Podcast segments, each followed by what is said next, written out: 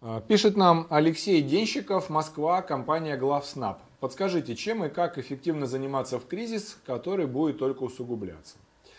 А, смотрите, уважаемый Алексей, значит, эм, что такое кризис? Значит, кризисы бывают разные. Значит, э, в первую очередь, любой кризис определяется высокой неопределенностью на рынке.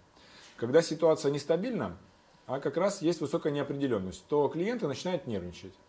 Когда клиенты начинают нервничать, первое, о чем думают клиенты, это о том, чтобы сэкономить. Как только начинают экономить, они начинают резать бюджеты. И это сказывается на разного рода ну, их, соответственно, подрядчиках. В первую очередь режут рекламные бюджеты, маркетинговые бюджеты, сувенирка и так далее. Соответственно, чем заниматься в кризис?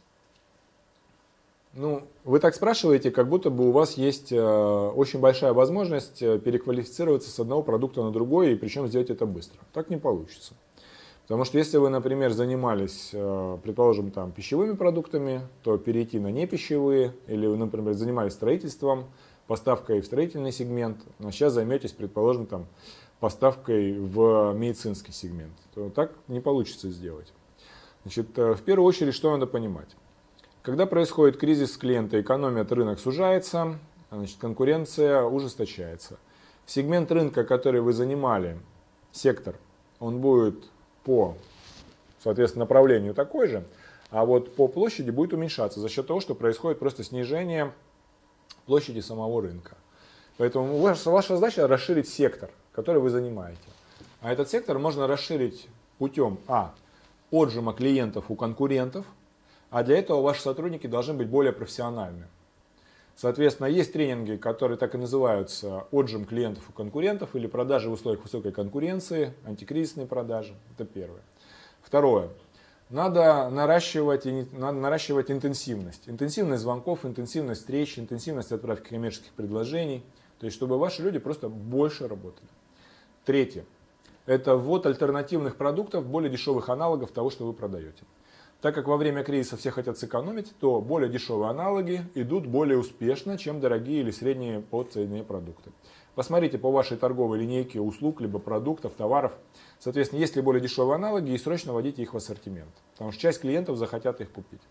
Ну и, конечно же, четвертое – это территориальное расширение. Когда вы начинаете расширяться территориально в те регионы, в которых вы не были представлены, то, соответственно, ваши продажи и ваш сегмент тоже может вырасти, ваш сектор может расшириться соответственно, который вы занимаете. Ну и пятое. Я бы добавил сюда маркетинг и реклама. Дело в том, что существует очень много вариантов вирусного, сарафанного маркетинга, соответственно, маркетинга без бюджета, оригинальные вирусные решения, которые позволяют э, сформировать спрос, сформировать имя, узнаваемость вашей компании. Помните, что кризис э, не только в вашей компании. Кризис э, касается всего сегмента, либо всей страны в целом. И поэтому Ваши конкуренты, они тоже находятся в такой же ситуации, как и вы. Выиграет та компания, которая, которая более системно подойдет к решению данных пяти направлений, которые я указал. Вот и все. То есть надо брать и делать. Самое опасное, что происходит в кризис, это паралич мозга.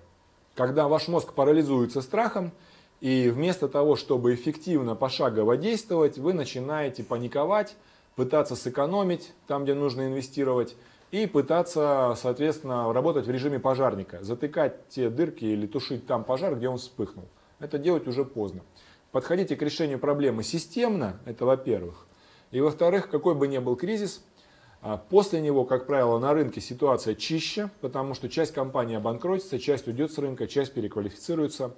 И та компания, которая более системно подготовится к тому, чтобы пережить и пройти кризисные явления, которые есть в экономике и так далее – в стране, в политике, она после кризиса больше всего наберет обороты. Кризис – это возможность построить ту пружину, которая кризисом сожмется, а после кризиса выстрелит и принесет вам огромное число клиентов и заказов. Поэтому стройте систему по тем пяти направлениям, которые я указал.